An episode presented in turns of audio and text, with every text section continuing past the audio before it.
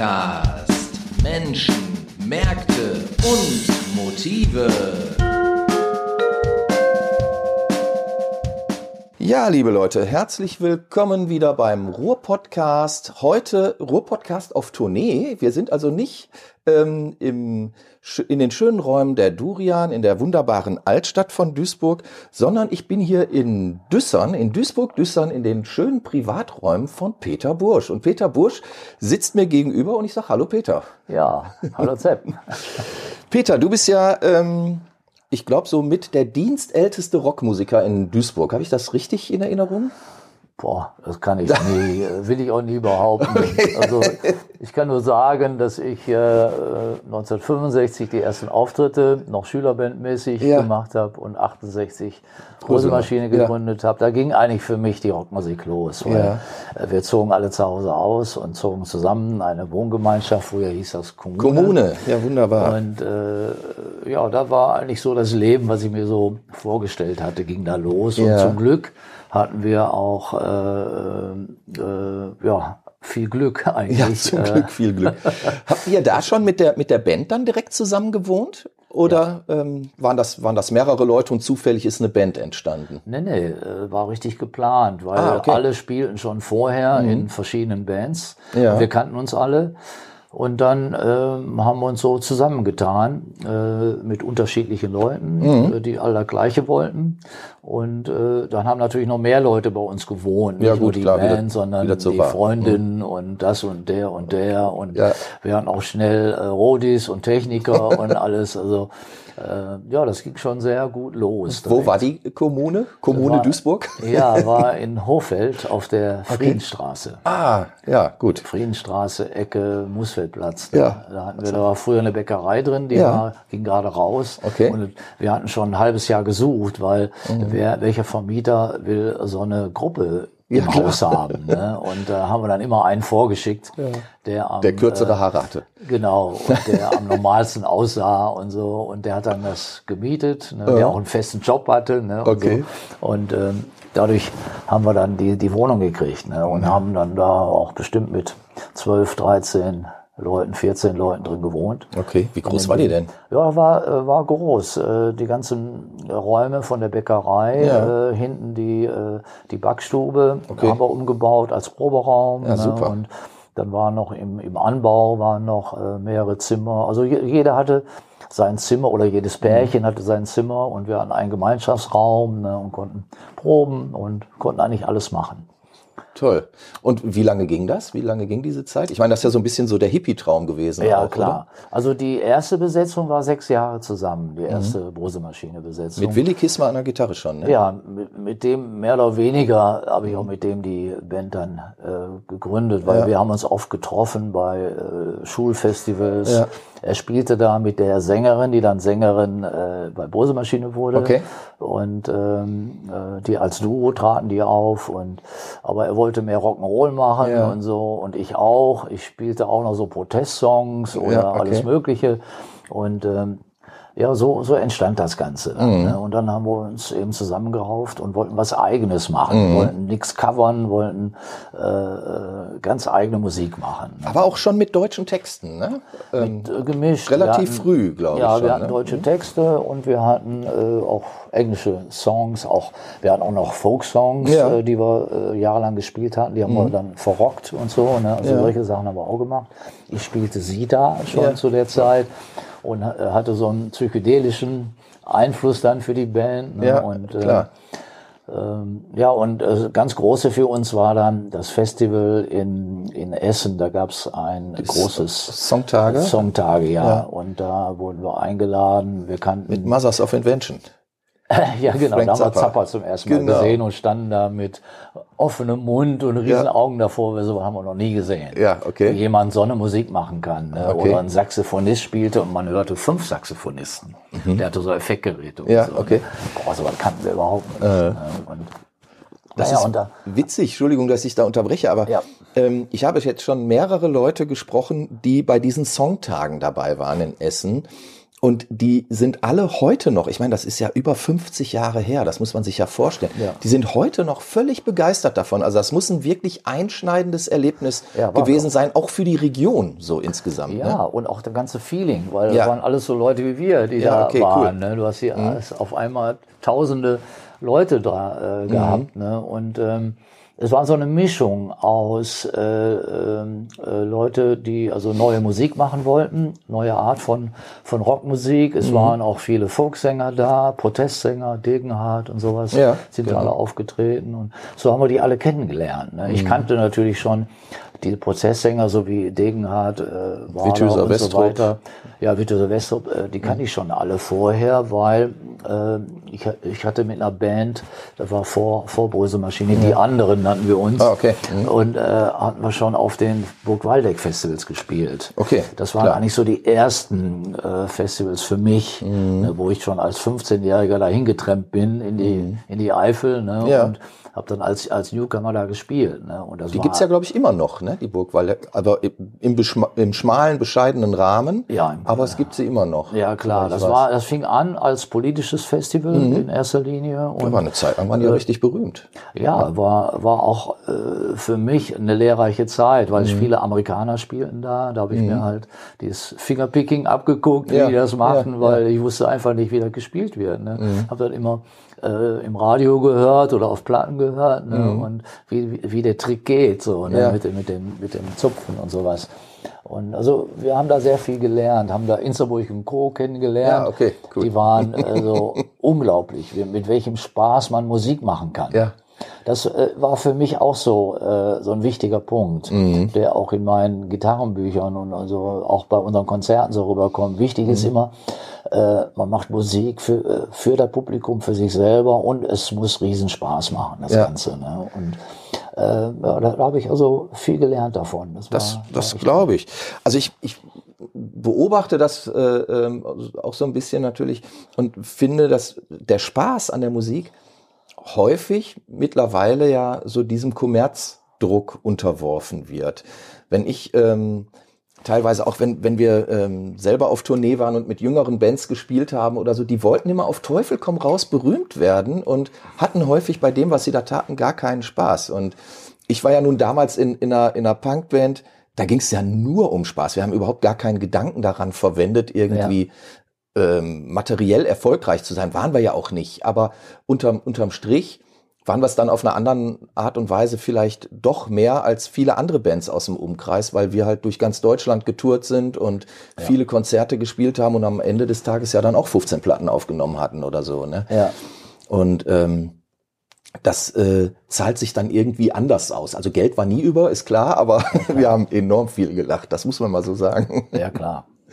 Ne? Aber trotzdem, jeder hatte so seine, seine Richtung, mhm. Musikrichtung und äh, was ja auch gut war. Man hat sich gegenseitig beeinflusst und ja, ähm, ja und die Szene war toll. Ne? Die war noch wie nicht so riesig. Wie war denn die Szene damals? Also wenn wir jetzt zum Beispiel Ende der 60er Jahre, Anfang der 70er Jahre, ich meine, ich habe zwar viel drüber gelesen, ich bin Jahrgang 67, das heißt also, ich habe das nicht so richtig mitbekommen, ähm, aber wenn man so darüber liest, also was, was man so aus Deutschland kennt, sind halt Tonsteine Scherben, ne? Rio Reiser ähm, hatten wir zu anderer Gelegenheit schon mal drüber gesprochen, aber das, das kann ja nicht die alleinige Szene gewesen sein. Also dann gab's halt so Krautrock-Bands, klar, wie, wie Ken und ähm, ähm, dann gab's die, die Liedermacher, Instaburg und Co. Und ähm, so wie, haben wir ja auch schon drüber gesprochen. Aber war das alles Szene? Und wie war das im Speziellen in Duisburg oder im, im Ruhrgebiet? Gab's da auch das, was man Szene nennen könnte? Ja, also noch nicht so richtig 68 war, mhm. aber da, da fing das ja alles so an. 67, 68. Mhm. Vorher gab es so Beatbands. Beatbands gab es viele, ja. Ne, mhm. Auch die Rock'n'Roll spielten, gab es ja. viele Bands, die auch ganz gut waren. Mhm. Und ähm, aber äh, und natürlich auch Liedermacher gab es. Ne? Ja. Aber es gab äh, äh, so richtig so eine eigenständige Musikszene, die entwickelte sich da. Mhm. Ne, dass es auf einmal eine neue Generation gab ne, von, äh, ähm, von Jugendlichen, mhm. die jetzt was, was Eigenes machen wollten, teilweise gegen das Establishment oder nicht ja. bürgerlich sein wollten und so. Ne? Äh, das hat sich eigentlich so äh, erst, erst so überall entwickelt. Ne? Also mhm. ich kannte aus Essen eben nur Wittisan Westrup. Ne? Ja. Hier in Duisburg kannte ich nur den, den Holger Tschukai. Das war der, der ah. Ken gegründet hat. Ja. Der, der, kam aus Duisburg. Ach so. Der ist dann cool. nach Köln gegangen. Ne? Und ich weiß noch, wie wir hier in der Kneipe in Duisburg saßen, so eine Szenekneipe mhm. in der Zeit, und ähm, der Holger reinkam mhm. mit der ersten Ken-Platte. Ach. Oh, mhm. wir waren alle total neidisch, ne, ja. weil dann wollten wir auch. Und ja, da spielte uns die erste Ken-Platte vor. Ne? Ja. Das war schon, war schon ein riesen, riesen Erlebnis. Ja, also Holger Tschukai, ich wusste gar nicht, dass der aus Duisburg kommt. Also eigentlich wird immer nur kolportiert Köln, Köln, ja. Köln und Köln. Ne, und da ja, ist ja dann, äh, Conny Plank war ja einer der, der Wegbereiter quasi der deutschen Rockmusik auch, äh, wenn es darum ging, die Sachen aufzunehmen. Du hast auch Nicht mit ihm unbedingt. zusammengearbeitet, ne? Ja, ja, ich äh, war fast in allen Studios. Also ähm, äh, nicht nicht unbedingt äh, Conny Plank, nee. Ähm, also erstmal Holger Tschukai, der ist paar Jahre älter als wir gewesen okay. und deswegen hatte der schon zuerst eine Platte und so. Okay. Der, der mhm. war natürlich uns voraus, aber der hat uns viele Tipps gegeben und äh, viel geholfen. Ja. Also wir haben auch äh, ihn oft wieder getroffen in den späteren Jahren. Ne? Und nee, die, diese Szene äh, mit ähm, Recording und äh, mit den ersten Platten so, das fing eigentlich ähm, so ein Jahr später an, mhm. äh, so 69, 70. Mhm. Und da war der Dieter Dirks äh, der erste, da hatte der Conny noch gar nicht sein Studio äh, da in der Nähe von Köln. Äh, Dieter Dirks, äh, der mhm. hatte ein Studio, äh, boah, wie heißt der kleine Ort? In jedem Fall bei, auch bei Köln. Bei Köln, ja, ja. Und äh, der ist dann sehr berühmt geworden, weil der halt die Scorpions, Scorpions und genau. äh, ich habe bei dem auch Tina Turner getroffen im Studio mhm. oder Elton John und so, die äh, trafen sich alle da, weil mhm. der hatte eins der modernsten Studios äh, hier in Europa. Ich war da auch Studiogitarrist und war ah, okay. da jahrelang, bin da immer hingefahren. Ne? Okay. Ähm, Poolheim. Poolheim, okay. Ja, und der hat einen riesen Komplex gebaut. Also mhm. wie wir aufgenommen hatten, da hatte der den Schweinestall von seinen Eltern, also das war alles Bauernhofmäßig, ne, mhm. hatte der umgebaut und äh, das war so klein, äh, der die Sängerin musste immer draußen stehen, äh, während wir drinnen spielten, ne, mit ja. Kopfhörer und so hat die draußen Witzig. gesungen. Das hört man auch auf der Platte. Fährt ein Auto vorbei ja. oder wir haben meist nachts aufgenommen, hörst du die Kirchturmuhr und so, hörst ist alles auf dem Band. Ne? Ist doch toll. Das war war uns egal. Ne? Und äh, also äh, die Arbeit mit dem äh, DX, war sehr toll, weil mhm. äh, der für den war das auch alles neu. Der hatte ein Achtspurgerät gerade okay. aus England geholt mhm. äh, und äh, war irre mit dem zu arbeiten. War, mhm. Wir haben viel viel gelernt und äh, war echt toll. Und der fing gerade an so. Ne? War, ja. Ich glaube, äh, auch der Sound von der ersten ja. Platte ist nach wie vor gut. Wann habt ihr die erste Platte gemacht? Ja, wir haben die über einen gewissen Zeitraum aufgenommen. Äh, ich glaube, das fing Ende 69 an, okay. über 70 äh, kam dann die, die Platte raus oder Ende 70, glaube ich, oder so. Äh. Und das ist ja mittlerweile, glaube ich, auch ein gesuchtes Stück, ne? Die erste Platte. ja, die Original. ist sehr, sehr erfolgreich gewesen mhm. und ähm, diese ersten, äh, die erste Auflage, mhm. Äh, die Sammler, die suchen ja, immer ja, die genau. erste Auflage, ja, mhm. die kannst du äh, mal bei eBay suchen, da zahlst du Hunderte von von Euro. Ne? Also, ja. Ich habe noch ein paar davon, aber okay. die verkaufe ich nicht. Ach so, ich oder will ich kein Geld mehr haben. ja, das wird ja hoffentlich nicht passieren. Nee, nee, wir haben die ja immer danach wieder neu rausgebracht. Ja, ja, so, das äh, weiß, äh, kenne ich. Also, dass, dass diese Platte einige, einige Auflagen erlebt hat. Kannst du ungefähr sagen, wie viel ihr davon verkauft habt in Summe? Nee, kann ich nicht sagen. Hm, okay. Also, weiß ich. Wir waren die erfolgreichste äh, Gruppe bei dem äh, Label. Äh, das war ja Ohrpilz oh, äh, hm, genau. von dem Rolf Ulrich Kaiser. Der hat ja. auch die, diese Songtage gemacht. Genau. Darüber haben wir den kennengelernt. Und darüber haben wir auch Guru Guru kennengelernt, Amondül, ja. Tangerine Dream und die, die Bands mit den ganzen Zeit Bands damals, haben wir ja. noch immer Kontakt und äh, die noch leben. Okay. Ne? Kennst du auch noch Emanuel Götsching? Von ja, klar. Ashra Temple. Die kam erst viel später. Ja. Das war die, äh, würde ich sagen, mal so die zweite Generation. Mhm. So äh, Burst Control, Ashra Temple und äh, die, äh, die haben sich eigentlich durch uns inspirieren lassen, durch Okay. Tangerine Dream. Ashra Temple ist sehr, der war sehr, äh, weil er auch aus Berlin, Mhm. die Band kam, ähm, hat die, äh, haben die sehr viel Einflüsse von, von Tangerine Dream so, Mhm. in ihrer Musik auch. Ja, also So war das. So, So und dann hast du aber. Mitte der 70er Jahre hast du ja irgendwie einen Riesenschritt nach vorne gemacht, finde ich persönlich zumindest, und hast das erste Buch rausgebracht und bist damit über die Jahre dann zum Gitarrenlehrer der Nation avanciert.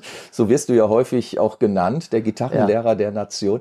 Wie, äh, und ich meine, wir sitzen jetzt hier gerade in deinem privaten Studio. Ich sehe viele Gitarren, ich sehe viele äh, Videobänder und Tonbänder und was nicht alles. Ähm, ich habe mich viele Jahre gefragt und ich lüfte jetzt ein Geheimnis. Ja, auch ich habe nach deinem Buch gelernt, habe es mir selber äh, quasi beigebracht und hatte dieses. ach, du warst. Ich war das und hatte dieses allererste Buch damals noch mit Flexidisc. Das hat sich ja wahrscheinlich mittlerweile geändert. wahrscheinlich genau. ist da mittlerweile eine DVD bei oder auch schon nicht mehr irgendwie ein Download-Code oder irgendwie sowas. Ja, jetzt bei den ganz neuen äh, entwickelt geht das in die Richtung. Ja. MP3s. und MP3. Download, ja. Also ich weiß, damals war noch, noch, noch diese Flexi. Ja. das war immer sehr, sehr lustig. Ähm, aber wie auch immer, ich kenne kenn auch sehr, sehr viele ähm, Jungs und Mädels, die tatsächlich mit deinem Buch angefangen haben. Und ich habe mich immer gefragt, wonach hat denn der Peter wohl gelernt? Können wir dieses Geheimnis lüften? Was waren denn deine Inspirationsquellen oder wie bist du zur Gitarre gekommen? Ach, äh, eigentlich durch meinen Bruder in den 50ern. Okay. Äh, ähm, mein Bruder hatte eine Gitarre, Mhm. aber und wir beide, mein Bruder ist äh, einige Jahre älter als ich und äh, wir beide liebten Rock'n'Roll. Mhm. Also die erste Platten, die wir hatten, war Elvis, Chuck Berry, und Berry, sowas. Ne? natürlich. Und Mhm. die haben wir dann zu Hause gehört und äh, aber der hatte nicht mehr so einen Bock und irgendwann stand die Gitarre rum Mhm. und dann habe ich mal so ein bisschen angefangen und dann kam ich zu den Pfadfindern. Mhm. Und da war ein ganz wichtiger Punkt, dass die Mädels auf den Gitarristen abfuhren, der abends am Lagerfeuer spielte. Die Alle alte Mädels Geschichte. Waren begeistert. Ne? Ja, und klar. dachte, das will ich auch. Ja, klar.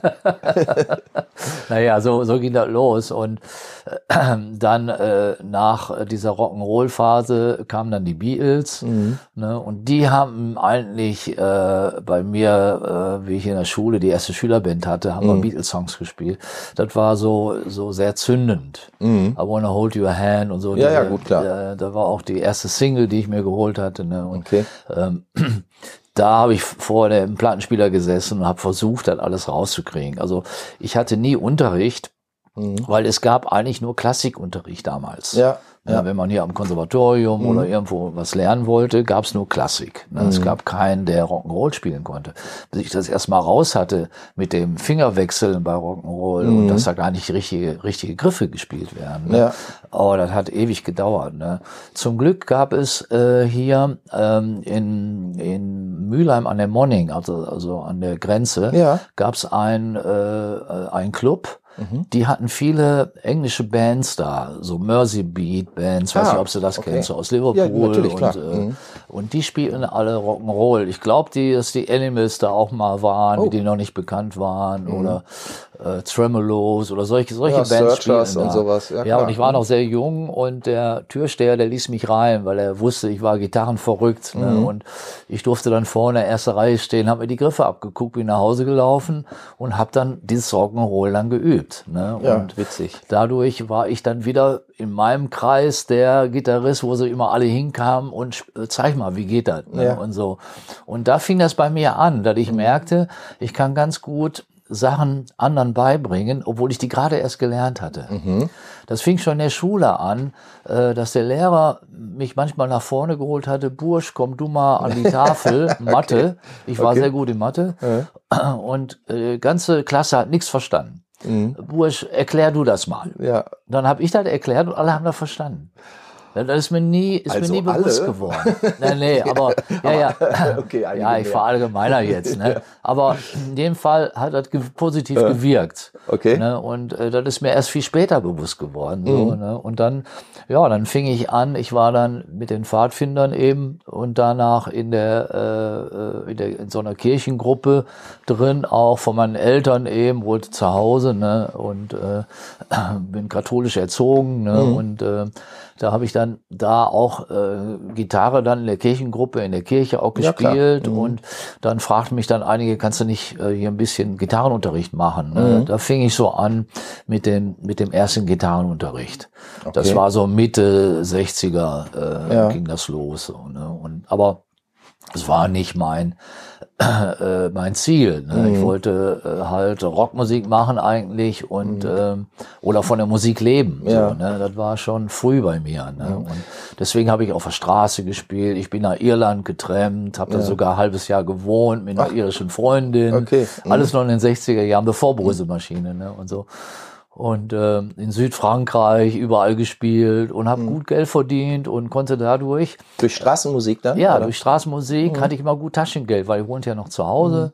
Ne, und, Zeltinger hat das übrigens auch gemacht. Äh, bitte? Zeltinger hat das übrigens auch gemacht. Der hat auch die Das haben so viele gemacht. ersten Jahre, hat, hat er mal erzählt, ähm, ähm, viel in Spanien auch gespielt und ähm, wirklich nur auf der Straße irgendwie ähm, so ein paar Songs. Er hatte, hatte mal gesagt, würde man ja heute gar nicht drauf kommen, aber dass er ein großer Fan von Simon Garfunkel zum Beispiel ist und die ganzen Simon Garfunkel Dinger auf der Akustikgitarre irgendwie gespielt hat und sagte, Ja, damit konnte man, konnte hab man ich- sich ein Leben machen, so. Ja, ne? du, du lernst natürlich auf der Straße bestimmte Hits spielen. Ja, klar. Weil die Leute wollen das natürlich hören. Ne? Richtig, Und du willst ja auch ein bisschen Geld sammeln, Klar. weil du weißt nicht, wo du heute am pennst und so. Ne? Und, äh, aber das hat mir riesen Spaß gemacht und ich hatte auch überhaupt gar keine Angst. Also viele, äh, denen ich dazu immer erzählte, Mensch, komm doch mit und so, äh, die würden sich nicht Kaiserbergkreuz hinstellen mit dem Daumen. Äh, Das habe ich immer gemacht. Ich bin mit dem Rucksack, Gitarre, äh, wenn ich paar Wochen äh, Zeit hatte, bin ich immer äh, durch Europa getrennt. Das war für mich so äh, schon immer die weite Welt sehen. Das fand ich immer toll. Und mit Musik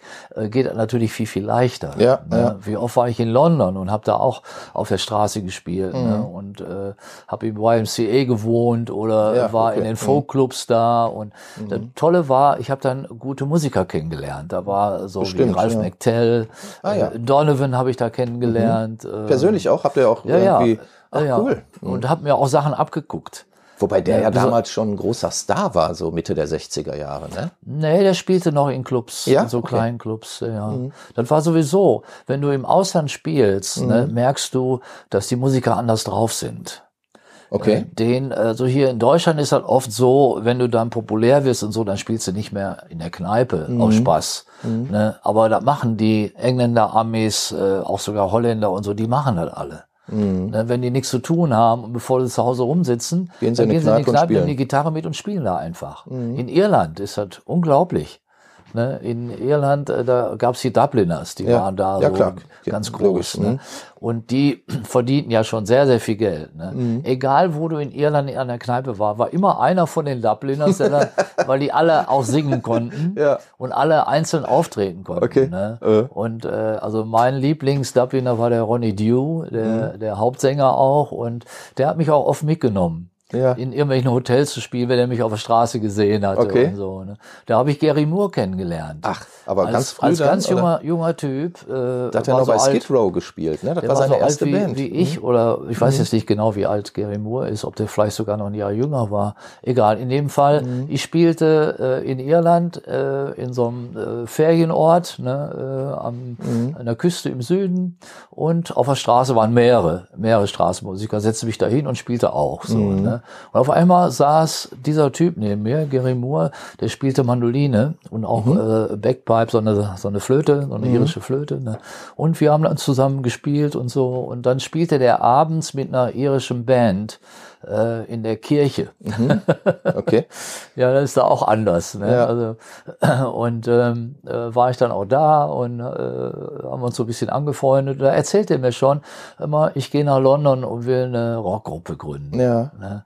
Und äh, aber das war schon ein paar Jahre davor. Ne? Mhm. Und äh, ja, so so lernst du auf der Straße. Auch Hattet ihr denn Leute- danach dann auch noch Kontakt? Ähm, Ja, der war ja äh, zeitweise lebte der auch hier Köln, Bonn in mhm. dem Raum, hatte der viele Freunde, mhm. äh, da hat man schon mal Kontakt.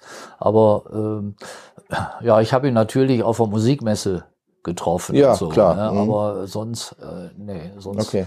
Der war auch in einer anderen Szene, ne? ja, ja. So, mhm. teilweise. Und war auch kein so ganz einfacher Typ. Das ne? hört man ja gelegentlich. Ja, ja klar. Ja. So, mhm. äh, also je nachdem, wie der drauf war, konnte man den ansprechen. Aber ein fantastischer Gitarrist, nicht. ne? Ja, also, also toll. Aber auch viel, viel abgeguckt ja. und, gelernt. Also. Die Frage war ja, welche, welche Leute haben dich explizit beeinflusst? Also von wem hast du wirklich gelernt dann auch Gitarre Also Beatles habe ich Beatles, sehr viel gelernt. Also George Harrison abgekupfert und John Lennon quasi. Ja, so die, äh, die Akkorde, die ganzen, ja. die spielten ja viele Siebener-Griffe, die ich ja. überhaupt nicht kannte. Mhm. Ne, das hörte ich dann, hä? das ist doch kein C. Ja, ja, also, klar. Wie macht der das? Ne? Und dann äh, gab es zum Glück so äh, äh, Griffbücher. Mhm. Ne, da habe ich mir so ein Grifftabellenbuch gekauft. Mhm. Ne, das gab es schon. Ne? Und äh, da äh, habe ich mir die Griffe rausgeholt und ge gehört, geguckt, ob das wirklich so ist, wie die spielen und so. Mhm. Ne? Und ähm, ja, auch Stones haben mir auch gut mhm. gefallen. Also ich war im Gegensatz zu vielen anderen in der Zeit, mhm. gab nur für viele Beatles oder Stones. Warum denn nicht Kings oder Who? Ja, total bescheuert. Und ich fand das toll. Ja. Ich fand das toll. Ich fand die natürlich spieltechnisch nicht so gut wie die Beatles, ne? mhm. ne? aber ich fand deren Feeling mhm. in der Band fand ich toll. Ja. Ne? Und äh, naja, und dann kam der nächste Schritt mit dem Open Tuning. Okay. Also mhm. wie ich erste Mal in USA war, da habe ich das eigentlich erst richtig gelernt. Das war so mhm. Anfang 70er durfte ich in den USA paar Konzerte spielen, ja. ne? nicht mit der Band, sondern Solo. alleine. Mhm. Und ähm, und da sah ich dann Leute, äh, die dann Open Tuning spielen. Ich dachte, mhm. was ist das denn und so. Ne? Ja. Auch die Beatles hatten das ja auch schon teilweise, ne? Hab mhm. dann aber nicht gecheckt gehabt. Ne? Mhm. Und ähm, äh, naja, da war dann wieder eine neue Welt, äh, was man auf der Gitarre alles machen kann. Ja. Ne? So gibt's immer immer alle paar Jahre oder paar Jahrzehnte auch Innovatoren. Einmal, ja, wie dann auf einmal die Tapping-Technik aufkam, war ja, für mich okay. der Hammer, ne, ja. dass es sowas gibt. Ne. Van Halen war, war unglaublich. Ne. Also ich war immer so zwischen Akustik und Elektrik. Mhm. Das war beides faszinierte mich. Ich wollte einmal diese Zupftechniken alle können, mhm. äh, wie das so geht, ne? Und dann bei der bei der E-Gitarre die ganzen Rhythmustechniken und so. Mich haben nie so die Soli interessiert, weil ich auch mit einem wahnsinnigen Solospieler in der Band spielte. Ich das war sagen, der Willi Kismer. Willi Kismer ne? war ja wirklich ein fantastischer ja, Gitarrist. War, also der, den, den der wusste ich, das nie. Nee, wie, wie gut er war. Der, der war, der war einfach ja sehr, sehr zurückhaltend. Jetzt ja. muss ich dazu also, sagen, den Willi Kismer habe ich ja, ähm, ich habe den ein paar Mal ähm, live gesehen, noch mit euch. Also ähm, das, das war übrigens mein allererstes Rockkonzert, war tatsächlich ein Konzert von Brüsselmaschine. Oh. Da habt ihr äh, im Gymnasium in Meiderich gespielt. Ich weiß, im Vorprogramm war glatter Wahnsinn, weiß ich noch. Ähm, Ach ja, da kann mich auch dran erinnern. Das war in der äh, die äh, Gesamtschule. Was eine Gesamtschule? An der Meidericher Straße. Ja. Ich glaube, oder die wurde zur Gesamtschule oder so. Oder ne? so, keine ja. Ahnung. Damals war es, glaube ich, noch ein Gymnasium, ist ja egal. Aber im Vorprogramm, die haben unheimlich viel so mit Saxophon gemacht, glaube ich, ne? Glatter Wahnsinn. Und dann kamt ihr. Das hat mich total fasziniert. Und Willi Kismer ist ja wirklich ein Typ gewesen, der einen von der ersten Sekunde an mit seiner Gitarre wirklich ja. kriegen konnte. Ne? Ja.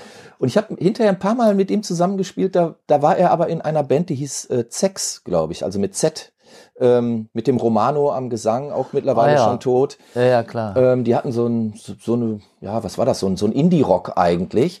Aber Willi war unglaublich. Also ich fand den immer faszinierend an der Gitarre. Da war schon mal ein Grund weniger, äh, jetzt auch noch Solo spielen ja, zu wollen. Und genau. äh, ich kann wohl auch diese äh, Blues-Riffs und sowas alles ja, gut, spielen, klar. aber mhm.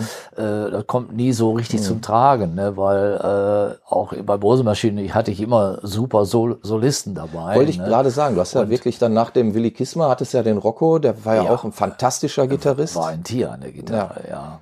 Und jetzt mit dem Michael Dommers hast du ja auch einen wunderbaren äh, ähm, Solisten. Also ja, einfach hast einfach immer hervorragende Leute an der Seite gehabt. Das glaube ich auch wichtig, um so eine Band voranzubringen, ja. oder? Dass man einfach gute Leute auch hat. Ja, und äh, du musst auch ein Gefühl für die Leute haben. Mhm. Also ich bin so ein, äh, so ein Bandleader, der äh, äh, auch aufpasst, wer passt zusammen. Mhm. Es lohnt sich nicht, äh, da fünf, sechs Weltmeister in der Band zu haben, mhm. sondern das muss äh, menschlich auch zusammenpassen, weil du bist mhm. ja auf Tour mit denen. Ja. Das habe ich gelernt, so wie wir auf Tour waren, mit wem man arbeiten konnte und mit wem nicht. Mhm. Weil du musst dann professionell äh, auftreten. Du kannst dich nicht zudröhnen. Mhm. Oder äh, das waren oft auch Gründe, warum man es von, von Musikern getrennt hat. Das glaube ich sofort, ja klar. Kenn ja, du kannst einfach nicht, äh, also Rocco war, war leider einer der besten Gitarristen, mit denen ich je spielte, mhm. aber äh, du hast das nicht ausgehalten, weil mhm. der war jeden Abend besoffen. Mhm. Ne, dann, der fiel auch jeden Abend von der Bühne. Mhm. Publikum meinte immer, das wäre die Show. Mhm. Und der hat sich auch nichts gebrochen. Also das habe ich bis heute nicht begriffen, wie man das kann. Ja. Die Bühnen sind ja in den Stadtteilen sind ja, ja so manchmal anderthalb Meter hoch ja. oder über einen Meter hoch. Ne? Und dann saß er ihn schon, äh, spielte tierisch Solo, Publikum war am Toben und mhm. er kommt in Ekstase und geht immer mehr vorne zur Kante und blub. Weg war er. wir haben den nicht mehr gesehen von der Bühne aus, gucken dann, oh, jetzt ist er tot. Ne? Oder so. Ne? Und auch die der Gitarre lag am Rücken und spielte noch weiter weiter. Ne? So. Und die Leute toben. Ne? Und ja. so. So, so entwickelt sich dann auch die Besetzung der Band. Ne? Mhm. Die Band ist über 50 Jahre, gibt's die. Ne? Und, Aber ihr hattet zwischendurch auch Pausen, ne? Da habt ja, ihr wir hatten in so Ende 80er ging das los, ja. dass wir merkten, äh, unsere Art von improvisierter Musik und so ja. war nicht so angesagt. Mhm. Wir spielten immer in kleineren Clubs oder mhm. spielten weniger. Mhm. Und da musste natürlich jeder Musiker Geld verdienen. Und so hat jeder dann noch in einer anderen Band gespielt mhm. oder Studiojobs gehabt. Mhm. Oder ich mit dem Unterricht äh, ja. Äh, mehr gemacht oder so. Ne? Also so. Äh, äh aber du hast doch auch dann ab und zu nur gespielt. Ja. Ne? Aber wir haben uns nie nie aufgelöst. Also, okay. Aber du, du hast doch eigentlich ähm, ich sag mal, bekannt geworden bist du doch für deine Bücher. Also ähm, sicherlich ist Bröselmaschine auch äh, relativ bekannt, aber so in meiner Wahrnehmung bist du über die Bücher, also quasi so als Gitarrenlehrer der Nation, sag ja, ich mal, ne, ähm, bekannter geworden ähm, als, als Musiker, oder? Oder ging das immer parallel oder hast, hast also du da selber den, irgendeine Wertung? Ich habe den, äh, äh, den Vertrag für meine Bücher nur gekriegt, äh, äh, weil ich schon mit Bröselmaschine populär war. Okay. Mhm. Oder ich habe auch als Solist schon angefangen zu spielen, habe auch eine mhm. Soloplatte gemacht mhm. und so. Ne? Und ähm, äh, dadurch äh, kannte ich natürlich auch äh, viele Verlage ja. äh, oder viele Leute in der Musikszene. Ne? Mhm. Und, so. und das Verrückte war ja, wie ich mein erstes Buch dann gemacht hatte und ich wollte, merkte, die Leute wollen das alle haben. Äh, ich äh, war gar nicht darauf aus, jetzt selber einen Verlag zu gründen oder selber die Bücher zu vertreiben und so. Ne? Das hätte ich gar nicht gekonnt. Da dachte ich mir, jetzt suchst du dir, wie mit der Band, eine Plattenfirma, suchst du dir einen Musikverlag. Ne? Ja. Und da wollte keiner, wollte das Buch machen. Ne? Mhm. Auch die großen Verlage, alle wie Schott und so weiter, ja. die haben mich alle ab abgelehnt. Ne? Und mhm. wenn ich die heute oder Jahre ja, gut, später ja. auf der Messe sitzen die natürlich alle und sehen mich dann da, ne? dann schlagen die immer die Hände vom Kopf und denken, meine Güte, hätte ich dich mal nicht abgelehnt. Weil auf meinem Buch stand drauf ohne Noten. Mhm weil das war für mich wichtig. Ich wollte die Leute erreichen, die einfach Spaß an Musik haben, mhm. aber äh, durch den Notenunterricht in den Schulen äh, hatten die oft negative Erfahrungen. Ja. Ne? Und die hatten keinen Bock auf Noten. Ne? Ja. Und äh, in dem Fall. Eigentlich ein guter Marketing-Schachzug, oder? Ja, das war so wichtig für mich, mhm. dass das vorne draufsteht. Ne? Und wenn ich dann damit zu so einem Verlag, äh, traditionellen Verlag wie, wie Schott komme, der, ja, klar, der damals der größte, mhm. größte der Welt war, ne? Mhm. Äh, und der sah dann ohne Noten, ne, das ist unter seiner Gürtellinie, das ja. äh, machen wir nicht. Ne? Mhm. Und äh, deswegen hat das alles nicht geklappt. Also es war schwer, das erste Buch rauszubringen. Ne? Aber danach lief es doch dann mit den Büchern, glaube ich, ja, ganz ging, gut. Sofort los. Ne? Ja. Also äh, ich bin dann bei so einem mittleren Verlag in Bonn mhm. hängen geblieben, Foggenreiter, weil mhm. der, den kannte ich von Burg Waldeck. Mhm. Sehr engagierter Verlag, äh, der auch viele Rechte so an deutschen Volksstilen hatte. Und Reinhard May ja, äh, war schön. bei ihm. Äh, auch weiß ich nicht, ob Wader auch schon da bei ihm war und so. Also durch Burg Waldeck hatte der viel Kontakt eben mit den Liedermachern und ja. hat die äh, verlegt, hat die Platten mit denen gemacht. Er hatte mhm. auch ein Studio in, in Bonn ne? und ähm, Naja, und äh, also äh, zwischendurch, weil ich auch als Solist spielte, nicht nur mit der Band, mir mhm. machte auch Spaß, einfach Gitarrenstücke zu spielen, mhm. äh, durch diese Fingerpicking und, und mhm. dann spielte ich zwölfseitige Gitarre ja, und ja. Sita und all sowas. Ja. Ne? Ähm, äh, gab es auf einmal so eine, so eine Welle für Akustikmusik. Ja, richtig. Anfang 70er ging das so los und äh, Vonreiter hatte das auch erkannt. War doch so ein richtiger Höhepunkt. Also ich erinnere mich, mein, so, auch so die ersten Konzerte, die ich dann so von, von Werner Lämmerhirt oder so gesehen habe, das, das, das waren ja, ich sag mal, Ende der 70er Jahre war das ja so ein, war ein relativer Star quasi, ne? Also das, das war sehr, sehr beliebt, auch in den, ja. in den ähm, Unisälen oder so, wenn da Konzerte gegeben wurden, da kam zu einem Werner Lämmerhirt-Konzert kamen 800 Leute oder so. Das wird es ja heute so in der Form gar nicht mehr geben. Nee. Ne? Die Zeit ist irgendwie vorbei. Ja, klar. Aber damals, das war was Großes schon. ja, das fing Anfang, so, ne? Anfang 70er an, mhm. dass äh, immer auch aus England viele äh, Solisten rüberkamen, ja. hier gespielt haben und wie gesagt, hier äh, mein Verlag, der hatte das erkannt mhm. und der wollte ein äh, Akustik-Doppelalbum machen. Oh. Mhm. Und äh, beim Conny Plank. Ah. Ja. Anfang 70er. Da habe ich dann Conny Plank kennengelernt. Ja. Er hatte mich dann direkt eingeladen, ob ich nicht, äh, der kannte Brösemaschine auch und so, ob ich nicht ein, zwei Stücke auch für diese Platte hätte. Mhm. Und dann kam ich da ins Studio und habe dann verschiedene Stücke auch gespielt, einfach vorgespielt. Mhm. Und im Endeffekt sind, glaube ich, auf dem Album sogar sechs Titel von mir. Oh. Den Willi Kismer mhm. habe ich sogar mitgenommen. Ach, cool. äh, äh, mhm. der hat dann noch bei einigen Stücken Solo-Gitarre drauf gespielt. Mhm.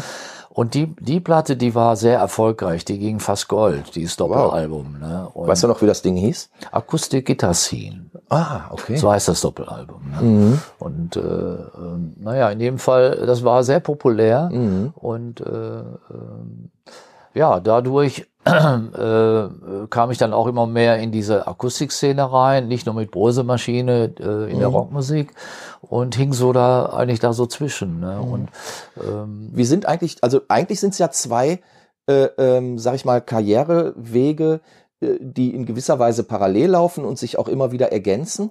Aber wenn, wenn man dich jetzt festnageln wollte, bist du eher der der Musiker, der mit einer Band spielt oder auch ähm, im Studio an einem neuen Album arbeitet, oder bist du eher der ja, Gitarrenlehrer der Nation, wenn man es jetzt mal so äh, bezeichnen ist, möchte? Schwer zu sagen. Also ich habe so Phasen äh, im Leben gehabt, äh, wo ich auch mal keine Band hatte, mhm. weil gerade äh, die Musiker nicht zur Verfügung standen, die ich gerne haben wollte ja. oder so. Und äh, da habe ich dann mehr als Solist gespielt und habe dann auch mehr unterrichtet, weil ja. mir Unterrichten auch riesen Spaß macht. Mhm. Also allein, wenn ich äh, schon im Unterricht den Teilnehmern, die sitzen dann da, wissen nicht, wie die Gitarre gehalten wird und sitzen dann vor mir mit riesen Augen und wissen nicht, wie es geht und ich zeige mhm. denen den ersten Griff und wir spielen dann sofort den ersten Song. Mhm. Wenn du die Augen dann siehst ja, und gut. die Gesichter mhm. siehst, das ist für mich der Hammer jedes mhm. Mal. Es ist immer unglaublich, wenn, äh, wenn ich mache ja nur Gruppenunterricht ja. und wenn da so eine Gruppe von Leuten sie, die du alle begeistern kannst und mitreißen kannst, ne, mhm. ne, dann ist halt für mich ein Riesenerlebnis, so ähnlich wie wenn ich auf einem Riesenfestival spiele mit meiner Band ja. und wir können da Publikum mitreißen. Das ist für mich fast, äh, fast vergleichbar. Deswegen mhm. glaube ich, dass das so äh, zwei Dinge sind, die mir wichtig sind im Leben. Mit mhm. der Band auf Tour sein, äh, Publikum begeistern. Ich habe Spaß auf der mhm. Bühne. Wir spielen tolle Musik, ne, die uns okay. gefällt und so. Und ähm, ich unterrichte äh, Schüler ähm, bei Workshops oder in meiner äh, eigenen Schule ja. oder auf Festivals. Ich mache ja auf Festivals auch viele Workshops. Viele ne? Workshops. Da mhm. kommen manchmal 600, 700 Leute mit Gitarre. Die ja. sitzen dann vor mir ne, und äh, Peter, lass uns mal das spielen ja, oder wie geht das und so. Ne? Und dann kann ich natürlich keinen Gitarrenunterricht machen für Nein, so viele klar. Leute, sondern wir spielen einfach zusammen. Ja. Ne, singen das Gemeinschaftsgefühl dann. Ja, so. Gemeinschaftsgefühl. Und ich zeige natürlich dann, erkläre paar Griffe, das geht. Ne? Und ach so, so, ah, so geht das und so. Da kommt dann schon mal so die Reaktion Reaktion. Ne? Ja. Aber das macht so einen Spaß. Ne, mit, Klar, mit, mit so vielen Leuten da zusammen zu, Musik zu machen. Also noch ein anderes Beispiel, mhm. Äh, Wacken Festival. Ne? Ja. Der, der Typ von Wacken, der findet meine Gitarrenbücher toll ja. und auch alles, was ich so mache, findet er toll. Hat uns auch schon mal die Brosemaschine eingeladen ne, mhm. und so. Und ähm, äh, da war ich jetzt schon öfter äh, zum Gitarrenworkshop. Dann holt er mich auf die Bühne mhm. ne, und hinter mir stehen zehn Marshall-Türme und zehn äh, äh, Heavy-Metal-Gitarren stehen auf der Bühne. Ja, und ich habe die Aufgabe, jetzt aus dem Publikum zehn Leute auf die Bühne zu holen, die nicht Gitarre spielen können. Okay, das ist wahrscheinlich ja. schwierig bei Wacken, oder? Nee, nee.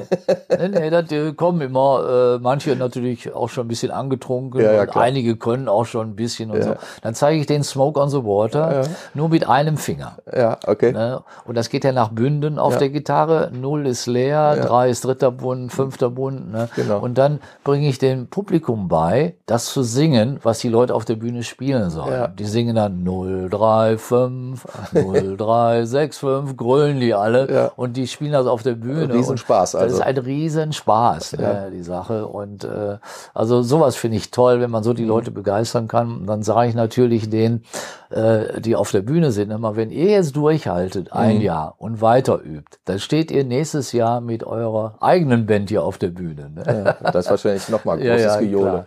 Aktuell leben wir aber ja in einer Zeit, wo keiner auftreten kann, also zumindest nicht äh, vor Publikum, wo du, glaube ich, auch deine Schule nicht betreiben kannst, ja, ähm, weil es einfach nicht geht. Corona ja. ähm, hat ja auch da äh, ein Riegel vorgeschoben. Wie erlebst du diese Phase jetzt? Ich meine, bist du auch im Kontakt mit Kollegen oder ja. kennst du einige, denen es so geht? Ja klar, ich kenne also viele Musiker, die ähm, äh, an Wochenenden oder im mhm. Laufe der Woche dann in verschiedenen Kneipen spielen ne, ja. und immer sich darauf verlassen, dass das nächste Woche dann genauso ist und äh, vielleicht sogar nur für einen Huni oder 150 Euro spielen oder so. Was immer, ne? Mhm. Aber äh, die auch nicht drüber nachdenken, dass das mal nicht mehr sein wird. Mhm. Mhm. Ne, die äh, äh, sich auch nichts ansparen für später, mhm. sondern die wissen, oh, Wochenende kriege ich wieder 200, 300 Euro da und so. Reicht dann. äh, das, das reicht mir und macht mir Spaß und ich kann selber bestimmen, was ich machen will und ich liebe Musik und so und da gibt so so viele von. Ist ne? ja eigentlich auch eine schöne Vorstellung, aber ich sag mal, momentan macht dieses Virus doch genau solche Vorstellungen äh, de facto zunichte. Ja, das, und vernichtet kein, Karrieren, muss man sagen. Die haben keine Chance. Mhm. Also äh, auch in meiner Band gibt's einige, äh, unser Keyboarder, der arbeitet jetzt in einem Gemüsegroßhandel, oh. weil der lebt natürlich nicht nur vom Bose-Maschine, ja, sondern äh, mhm. weil wir ja auch nicht so viel spielen. Ne? Mhm. Äh, der spielt beim Starlight Express. Mhm. Ne, da lebt er hauptsächlich von, ist aber zu. Ne? Ja. Und hat keine Einkünfte, hat eine Familie, äh, Kinder und so und muss gucken, wie er klarkommt. Ne? Und der gibt natürlich Klavierunterricht, jetzt mhm. digital, so mhm. ab und zu, aber davon kann er auch nicht leben. Deswegen äh, hat er sich einen Job gesucht. Ne? Unser Schlagzeuger, Manny mhm. vom Bohr, in mhm. Deutschland einer der berühmtesten Schlagzeuger, ja. spielt nur auf Tournee. Dem fallen 120 Konzerte sind dem letztes Jahr ausgefallen, ja, ja, wovon der eigentlich lebt. Ne? Und dem habe ich einen Job besorgt beim Music Store. Ne? Mhm. Der hat da Schlagzeug verkauft ne? oder hat mhm. äh, Workshops gemacht, also so Digital-Workshops und so. Ne? Also, äh, Das ist unheimlich schwer. Äh, für die Musiker und dann die Gelder, die bereitgestellt werden, die kommen dann nicht. Ja, ja, genau. Ne, beantragen dann wohl alle. Ne, und Problem dann, wenn du Glück hast, mhm. äh, äh, kommt dann ein paar tausend Euro. Ne, mhm. Aber da kannst du ja auch nicht lange von leben. Ja. Das ist mal wieder für ein paar Monate, hilft das. Ne? Mhm. Also du musst immer gucken, wie du weiterkommst. Und die meisten äh, haben sich einen Job gesucht. Ja, okay. Ne? Irgendwo Aushilfsjobs oder packen Pakete ein oder sonst was. Was, was würdest du denn ähm, einem jungen, talentierten Menschen heute, ob Männlein oder Weiblein, ist ja völlig wurscht, empfehlen, wenn er oder sie zu dir käme und sagen würde, Peter, ich will Profi-Gitarristin oder Gitarrist werden. Kann man das heute noch empfehlen? Kann man, kann man sagen, alles klar, äh, ADE, ich gehe jetzt auf Tournee. was, was kann man solchen jungen Talenten raten? Da sage ich immer, das ist schon die falsche Frage. Okay. Also du musst schon so verrückt drauf sein, das einfach machen. Gar ja. nicht fragen, machen. Wenn du das schon fragst, das dann sage ich denen, ja, sucht euch lieber einen guten Job ja. und macht am Wochenende Musik, macht auch Spaß Musik. Ja. Das ist viel, viel besser. Denn äh, äh, so, äh, so zu leben und äh, sich sein Leben aufzubauen, da musst du auch ein Typ für sein. Mhm. Ne, da muss in dir drin stecken, du musst das lieben. Ne, du musst äh, äh darf, dafür leben, ne, sonst, äh, äh, sonst geht er nach hinten los. Ne? Ja. Also äh, sagen wir mal von äh, 1000 Bands, die es gibt oder tausend Musiker, die es gibt. Mhm. Ne, da sind äh, vielleicht eine Handvoll, die davon richtig leben können. Ja. Also ist wirklich ganz, ganz wenig. Ja. Ne? Also eigentlich ist es schöner, äh, man hat einen guten Job, äh, der einem Spaß macht mhm. und dass man noch Zeit genug hat so für seine eigene Musik. Ne? Ja. Und äh, den Absprung zu schaffen ist natürlich sehr sehr schwer. Mhm. Ne, ich kenne auch viele, die haben das dann mal ein paar Jahre probiert, aber mhm. hat nicht geklappt und äh, machen wieder ihren Job und spielen in der Coverband. Ne? Ja. so, also das sind die meisten. Ne? Ich kenne unzählige, die in Coverbands spielen. Ne? Ich auch, klar. Äh, ja, und also. äh, damit kannst du irgendwie klarkommen. Es gibt auch mhm. einige, die in Coverbands spielen, die davon leben. Ja, ja, klar. Gibt es auch, aber jetzt auch sehr, sehr gute Coverbands, muss man ja auch ja, sagen. Ja, klar. Und die werden auch gebucht mhm, und haben genau. Management Verdienen und auch gut, äh, klar. Mhm. Naja, und machen ein bestimmtes Thema auch zum mhm. Beispiel. Ne? Das ist auch so ein Punkt, wo man äh, vielleicht äh, Erfolg mit haben kann. Ja. Aber äh, es ist äh, eigentlich viel, viel schwerer geworden. Mhm. Ne, es ist, äh, so von seiner eigenen Musik jetzt so zu leben, ist schwerer geworden. Jetzt, äh, es gibt viel mehr Leute, die gut spielen können als mhm. früher. Bestimmt. Ich weiß noch, wie mhm. meine erste Band auseinanderging, mhm. äh, einen neuen äh, Schlagzeuger zu suchen oder eine mhm. Sängerin zu suchen. Ich habe bis nach Berlin rumgefragt, mhm. überall. Jetzt kannte ich ja schon, weil wir schon viel auf Tour waren, mhm. kannte ich schon viele. Aber die Leute, die ich haben wollte, die spielten schon in guten Bands und mhm. wollten da nicht raus. Ne? Und ähm, also das war, war früher viel, viel schwerer. Ne? Mhm. Jetzt heutzutage, ähm, ich habe ja noch diese All-Star-Band, das ist ja. auch so ein Projekt, was ich toll finde, um mhm. halt der Region hier zu zeigen, wie viel gute Musiker es eigentlich gibt ja. und die das gar nicht wissen ne, dass dann äh, Grönemeyer Musiker hier hier im Ruhrgebiet leben genau. mhm. ne, oder äh, in Köln oder Düsseldorf oder viele professionelle erstklassige Musiker gibt, mhm. ne, die sogar von amerikanischen Bands gebucht werden und so, ne, also und die ziehe ich immer in der All-Star Band so zusammen, ja. ne, und ähm, naja, in dem Fall gibt es so viele gute Leute hier. Ne? Mhm. Also, äh, ist es denn heute schwieriger, auch neue Sachen zu machen?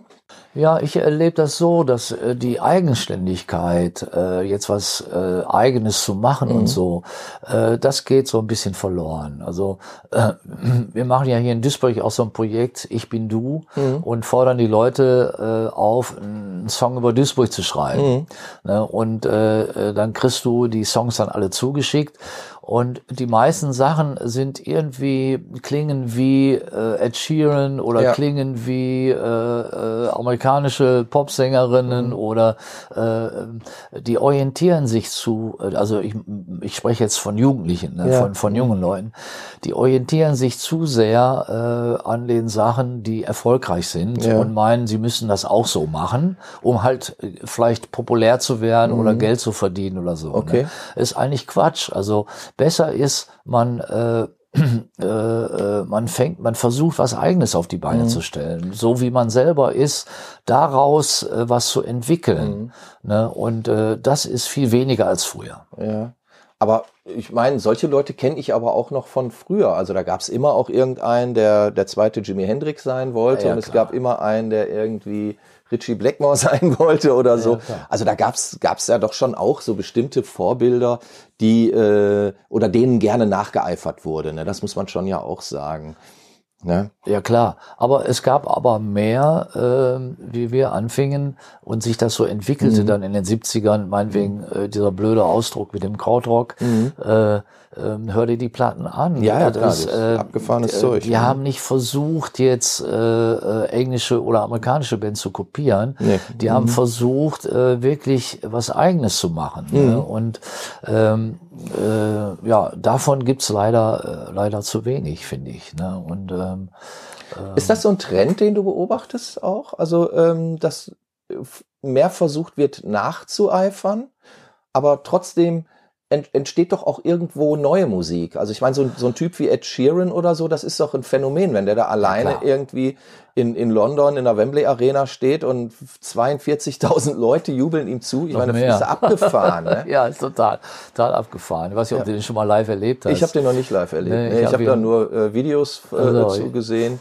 Ich habe ihn schon mehrmals live gesehen. Okay. Das, äh, ja, ich stehe dann auch da und bin zwei Stunden begeistert wie jemand alleine mit so einer Kindergitarre ja. da auf der Bühne eine ganze Band macht und das so locker runterspielt. Ich weiß, wie schwer das ist. Ja, klar. Gibt es neben Ed Sheeran noch einen anderen Musiker, der dich äh, international in den letzten fünf oder zehn Jahren begeistert hat? Ach ja, mich haben schon einige begeistert. Mhm. Das fing mit Stoppock an. Ja, gut. Ne, den mhm. äh, kannten wir schon aus den 70ern. Ja. Der ist auch schon mal mit uns mitgefahren mit Brosemaschine. Ja, ne? Und mhm. äh, ähm, äh, und ich finde, er wird immer besser und schreibt äh, noch bessere Sachen ja. und äh, kriegt auch ein bisschen mehr, mehr Erfolg. Der hat auch Jahre in kleinen Clubs gespielt ne? und äh, ja. gerade davon leben können. Ne? Ja. Und hat aber nicht aufgehört und hat Aber aus dem Beton war doch ein ziemlicher Hit. Ne? Ja, ja, vor, hat, vor hat sich, hat 20 sich gut, Jahren oder so, wann das war. Ja, aber er war nie so, äh, äh, so wie Reinhard May oder ja, so, okay. dass er vor tausend von Leuten spielen konnte. Ja. Ne? Und so. Äh, war immer so ein Insider-Tipp, Stoppock. Ne? Mhm. Auch heute noch, wenn ich meinen Schülern einen Stoppock-Song äh, erklären will und so, mhm. hä, wer ist das denn? Mhm. Und so. Ne? Also die meisten kennen den gar nicht. Ja. Ne? Was ich schade finde. Es gibt eine, äh, eine tolle Musikszene hier in Deutschland, ganz klar. Ne? Und äh, aber was ich nur sage, ist so, dass ich merke, äh, viele orientieren sich nach dem ganzen YouTube-Zeug. Ja, okay. Ne? Auf YouTube kannst du ja mittlerweile alles lernen, kannst du, ja, alles abgucken, mhm. kupfern und dann machst du auch so Songs. Mhm. Ne? Und äh, äh das finde ich schade. Finde ich schade. Also früher gab es das ja nicht. Eigenständigkeit. Ja, quasi. früher gab es das nicht. Man hat mhm. äh, in seinem Kämmerlein gesessen und hat einfach für sich selber was entwickelt mhm. und das auch versucht, so weiterzuführen und so. Ne? Mhm. Also die Chance, sowas zu machen, war früher viel größer mhm, als heute. Okay. Was empfiehlst du also einem, einem jungen Menschen, der jetzt vielleicht gerade so die ersten zwei Jahre Gitarrenunterricht hatte und sagt, Mensch, ich würde mich da gerne würde mich da gerne irgendwie weiter ins Abenteuer stürzen. Was wäre so ein spontaner Tipp von dir? Ja, irgendwann anfangen. Ich sage den Schülern ja schon früh, jetzt mhm. äh, schreib doch mal einen eigenen, äh, eigene Strophe ja, zu dem okay. Lied, was wir jetzt gerade gemacht haben. Mhm. Ne? Oder äh, fang schon mal an, was Eigenes dazu zu machen. Mhm. Nicht immer einfach alles nachzuspielen. Mhm. Ne? Oder, oder wenn du das Stück toll findest, mach das doch auf deine Art ja. spiel das einfach mal anders, als äh, äh, wie es im Original ist oder so. Mhm. Also das versuche ich schon dauernd immer so den, äh, den Schülern zu erklären. Das und wird das angenommen auch? Ja, das Oder haben manche da auch Berührungsängste und sagen, ich ja, klar. irgendwie, okay. Das muss schon aus dem Herzen kommen. Ne? Okay. So wie bei mir auch einfach war. Ja, ne? natürlich, ne? also, natürlich, verstehe ich. Äh, du musst schon verrückt sein, das zu machen. ja, aber das ist doch eigentlich ein, ein gutes Schlusswort, finde ich. Es muss aus dem Herzen kommen und du musst verrückt sein. Ja. Ganz herzlichen Dank, Peter Bursch. Das war der Ruhr-Podcast. Heute Ruhr-Podcast auf Tournee bei Peter Bursch zu Hause im wirklich interessanten Kämmerlein. Ich danke dir ganz herzlich, Peter. Ja, und ich grüße auch alle und sage auch immer wieder, wenn du selber Musik machen kannst, eines das Schönste im Leben. Ja. Und das hilft dir auch durch so eine Zeit. Ohne Frage. In diesem Sinne. danke. Tschüss. Ruhr Podcast.